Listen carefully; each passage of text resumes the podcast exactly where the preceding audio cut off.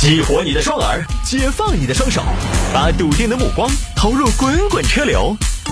给我一个槽点，我可以吐槽整个地球仪。微言大义，换种方式纵横网络江湖。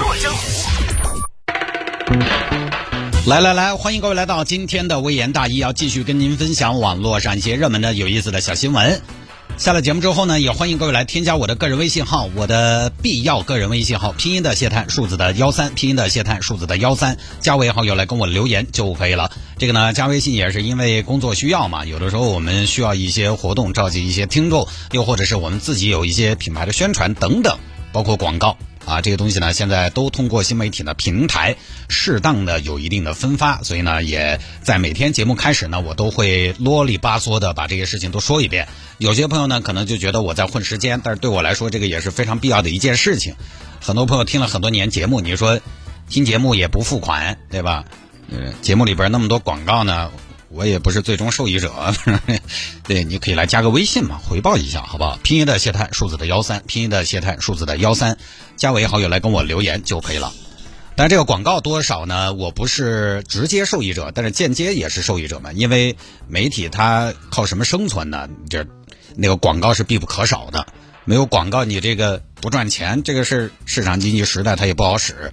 好吧，言归正传，开始分享今天的小新闻。有听众朋友说摆一下这个事情：小偷派出所门口犹豫是否自首时被抓。今天呢，反正给大家打个预防针，就是坑蒙拐骗、小偷小摸专场。这个事情发生在安徽的马鞍山，马鞍山一名男子小李，小李前段时间呢入户偷了人家钱，偷的呢倒是也不多，四百块钱。因为现在很多人家里边其实不放那么多现金，大家现在支付呢都是手机支付，可能钱都在卡上，也不会摆那么多现金。偷了四百块钱，当时呢是被人发现了，跳窗跑了。案发之后呢，惴惴不安，惶惶不可终日，每天晚上做噩梦。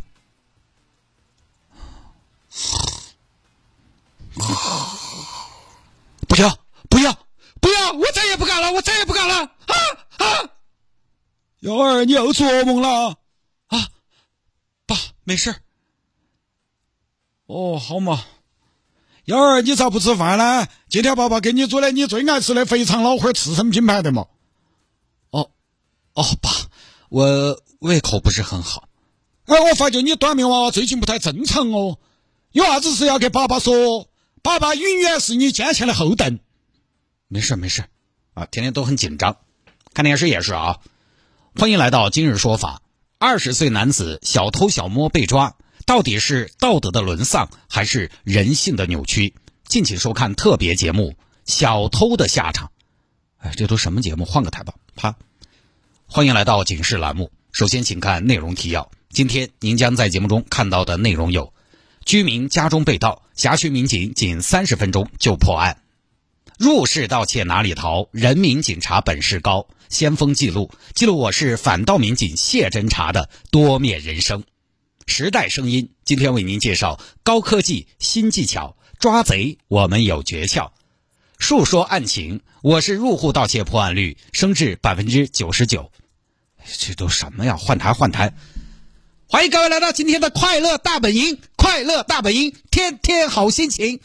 观众朋友们，又到周末了。说到盗窃呀，我去你的什么主题呀？换台，中央电视台，中央电视台。观众朋友们，大家晚上好！您现在收看的是 CCTV 五央视体育频道为您现场直播的世界警察运动会男子一百米跑的决赛。今天咱们的中国体育代表团也有一位选手战胜了决赛的赛场，他就是给大家介绍一下，来自马鞍山市公安局芳草地派出所的反扒民警老谢。说来有趣啊，就在决赛之前，这位老谢还刚刚破获了一起发生在当地的入户盗窃案件。哎呀！这世界上难道就没有一个跟咱没没有关系的电视节目吗？算了算了，听电台吧，听歌。收音机调一零二点六，调。这里是张叔为您送上的城市抒情歌。接下来这首歌我们来听迟志强《铁窗泪》。这是什么情况啊？这整个世界怎么给我一种天网恢恢疏而不漏的感觉呢？小丽想了半天，觉得不是那么回事迟早有一天自己会落网。一天胆战心惊的。生活质量很低，于是呢就想去自首，走到派出所又犹豫了。哎呀，四百块钱到底有没有必要自首啊？说不定四百块钱根本就不立案的，警方根本就不理我。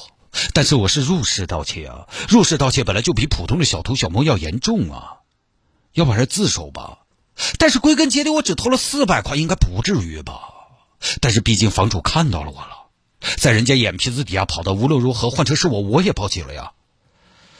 唉，那有没有可能报了警也找不到呢？四百块钱，警方破案也要看性价比的吧？但是现在监控那么多，可能我的照片已经清清楚楚摆在民警的办公桌上了。要不还是自首吧？但是自首了，自首了，万一他们不知道，岂不是很不划算？那就不自首了吧。但是不自首，如果等警察找到我，就没有机会了。那是重判硬判呢。但如果我自首的话，有可能不判。哎呀，我好烦呐！就在派出所门口走来走去，来回踱步，走去走来，还在犹豫被民警看到了。民警多么的老奸巨猾，打个引号啊！那人家那个是有经验，一看人，一看微表情、肢体语言各方面啊，整个人状态就知道你。要干嘛了？老谢，你看那个娃儿在那走过来走过去，啥子意思？坐吧，过去问问。帅哥，你儿做啥子？啊啊哎！这个，你儿做啥子啊？走过来走过去的。啊啊！我路过，路过。你路过了十多分钟了，你倒是过啊！你路过，你咋不过呢？你做啥子？有事哇？呃，这这这，没没什么重要的事儿。你是啥子嘛？你走到这我我们派出所门口炫炫炫炫半天了，路过。我们派出所有没有那么大？十多分钟你还没路过？你是报案吗？做啥子嘛？我们这儿报案室。呃，不是不是不是。那你是找人吗？不是不是不是。那你是要办证？呃，也不是也不是。那怎么的？你在这儿待了半天，没有喜欢的业务啊？半天不进来，没有喜欢的业务，你站这儿来回走什么呀？呃，这这个，把你身份证、个人是啥子相关的证件拿出来。呃，那个确实，警察同志主要是那个做啥子嘛？哎呀，好了啦，警察同志不要问啦，问烦了啦！你怎么还撒娇了？讨厌死了啦！我是来自首的。哎呦，自首，说说。呃，前段时间我一时冲动，我盗窃了，偷东西了。哎呦，行吧，那里边请吧。行吧，行吧，行吧。那你一直犹犹豫豫干嘛呢？这不到了门口有有点下不了决心嘛，始终有点拿不准，鼓不起勇气。你做都做了，你有什么鼓不起勇气的？你就是还有侥幸心理。偷多少钱啊？也是不多，四百多。四百多，你对呀，你你也说了不多，你怎么想的来自首呢？哎呀，我跟你说，别提了，警察同志，四百多块钱，为了四百多块钱，吃不下睡不着，天天做噩梦。打开电视机，全是公安机关抓获盗窃犯的案例。你这个叫违法者偏差，心虚，你知道吗？堂堂正正做人不香吗？现在也好了呀。哎呦，得亏感谢你们抓住了我内心的这个踌躇啊！要不是你们来，我我说实话，我还有点打不定主意呢。目前呢，小伙子已经被采取详事刑事强制措施，也不知道小伙子这个最后算不算自首啊？应该判的不是很重，反正出来了，应该还有机会重新来过，改过自新。啊，这个心情呢，我能体会。就跟以前小时候我在家犯了错，我回到家看到我爸是一样的心理。你知道有些事情呢，纸包不住火。你知道有一天难逃法网，就是不知道这一天什么时候到来。那确实也是不容易。没有人比我更懂这种感觉。就是你知道末日审判终将到来，磨刀霍霍终将向猪羊，但是你就觉得生活要还是要继续，就那种感觉还是很恼火的。好了，就不说了哈。